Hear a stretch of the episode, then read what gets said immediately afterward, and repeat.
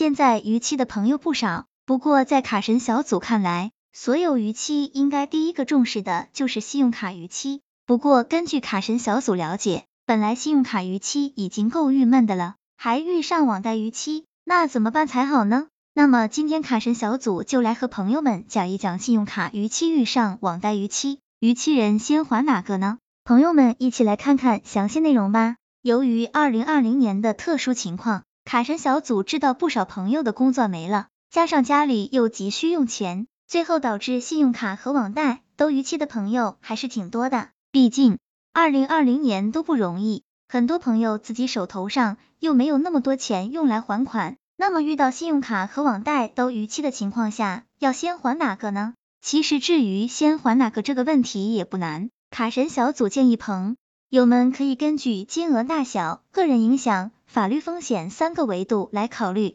一、金额大小的维度，选择从金额大小的角度考虑。假如朋友们的信用卡只欠一万元，但是网贷或私人欠了十万元，一时半会也拿不出那么多钱，怎么办？这个时候，卡神小组建议朋友们能可以考虑先还信用卡，因为信用卡即便是欠了一万，还可以使用分期付款的方式还款。如果是欠了别人十万元，卡神小组认为这个钱确实有点多，一时半会也拿不出这么多钱，而且十万元欠款是个人借款，不会产生利息，不会继续利滚利。从这一点上来看，也是先要还清个人信用卡逾期欠款才行。如果是涉及民间债务纠纷，那么卡神小组还是建议朋友们先还个人欠款。二、个人征信影响的维度，信用卡逾期对个人影响实在太大，一旦逾期久了会有征信不良，朋友们都不希望自己的信用卡被逾期而影响了征信，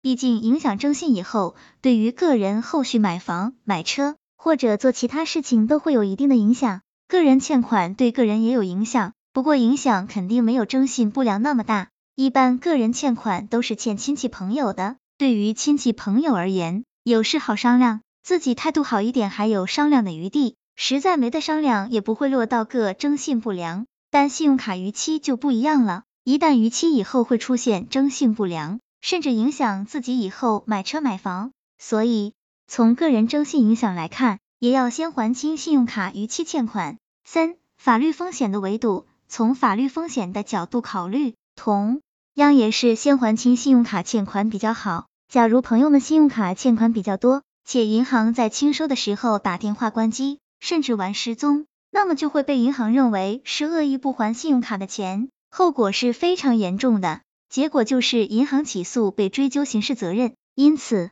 信用卡逾期以后，千万别玩失踪或者手机关机，好好解释，想办法还款，还有挽回的余地。否则只会让自己越来越危险。从这个角度考虑，有了钱以后，一定要想办法把信用卡逾期还上，避免被追究刑事责任。如果是个人欠款，卡神小组提醒朋友们，这个毕竟是个人行为，但个人欠款自己有钱以后也是需要还上的，避免别人对自己误解大，以后在亲戚朋友面前抬不起头。特别是民间借贷，为了点钱闹出打大事情的也不在少数。卡神小组总结，其实卡神小组告诉朋友们，不管是信用卡逾期、网贷逾期，还是个人欠款逾期，都是不好的行为，个人都有一定的不良影响。毕竟信用真的是无价的。在最后，卡神小组希望朋友们千万别只想着花别人的钱或者借别人的钱，却没有想过自己有没有偿还能力。